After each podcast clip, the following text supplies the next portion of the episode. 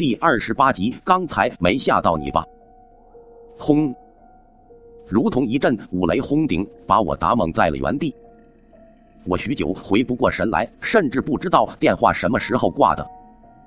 林皓月使劲摇着我，才将我摇回了神。申哥，大伯什么时候出事的？我怎么都不知道。他瞪着双眼，不可思议看着我。我自己也是迷迷糊糊的，把我爸前几天从梁上摔下来的事情讲了一遍。因为事情发生的太突然，家里那些亲戚还不知道。但我已经给了我妈做手术的钱，为什么我爸还会这样？申哥，刚才大伯母好像在电话里说了，脊椎神经手术有百分之一的感染风险，理论上是不可能出问题的。可不知为什么，大伯就是感染了，所以才……听到这话，我顿时明白，一定是因为我又动用相术为自己消灾，引动了五弊三缺的蛊。我父亲才会病情恶化，不然百分之一的感染几率简直比走路上被雷劈的概率还低，又怎么会被我爸给撞上了？一时间我心中痛苦不已，但更多的还是自责。自责完后，我吃力起身，准备回去看我爸，但才迈出第一步，我便急火攻心，一口鲜血呛了出来，整个人更是天旋地转，一头栽倒在地上。朦胧中，我感觉有人将我抱起，又有人在我耳边说着什么，但我一个字都听不清。而且我实在没心思管别人说了什么。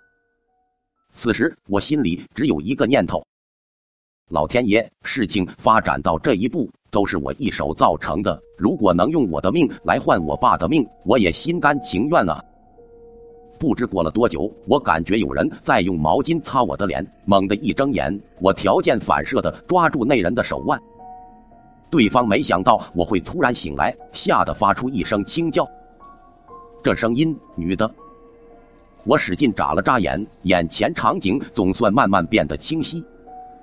这是一个古香古色的房间，空气中有非常好闻的檀香味。而在我面前站着的，的确是一个女人，还是一个大美女。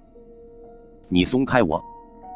被我一直抓着手腕，女子显然有些局促，晃了晃手腕道：“我猛地反应过来，急忙松开了她。不好意思，我做噩梦了，刚才没吓到你吧？”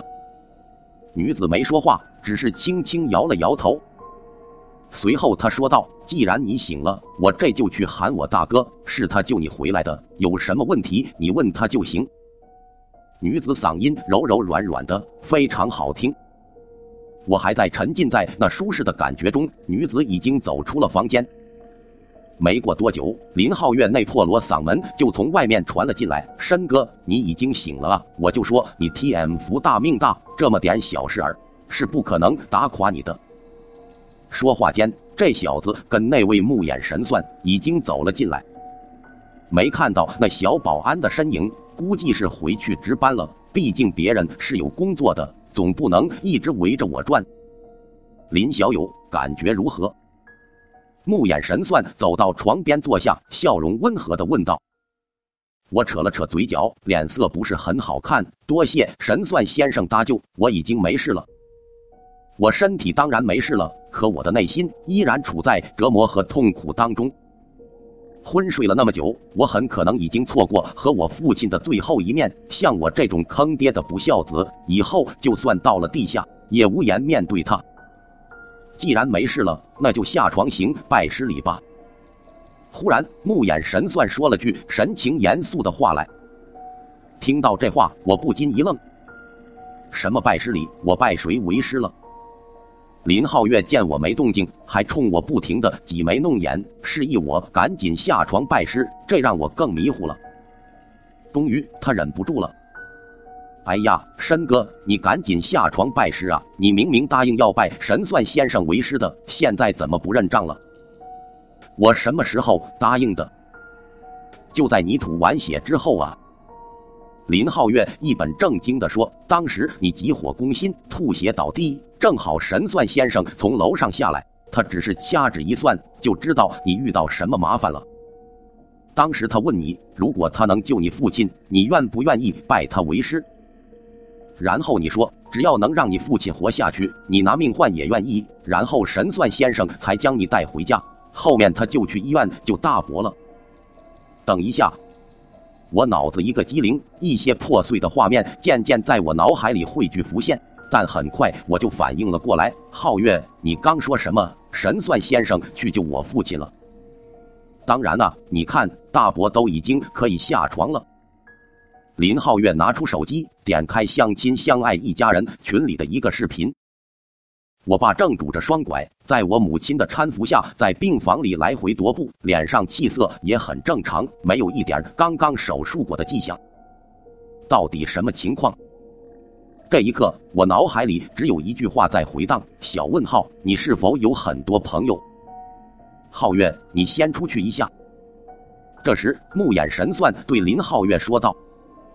林皓月尊敬的看了木眼神算一眼，转身离开了房间。林小友，事情大致就如皓月说的那样，我救了你父亲，而作为条件，你要拜我为师。木眼神算语气认真道。可是您是怎么救我父亲的？我还是很难以相信，我父亲会变成这样，是因为我滥用道门之术以及风水相术，引发五弊三缺中的孤。执行这个惩罚的应该是上苍，难道您还能逆天改命吗？听到这话，木眼神算哈哈一笑，摇了摇头。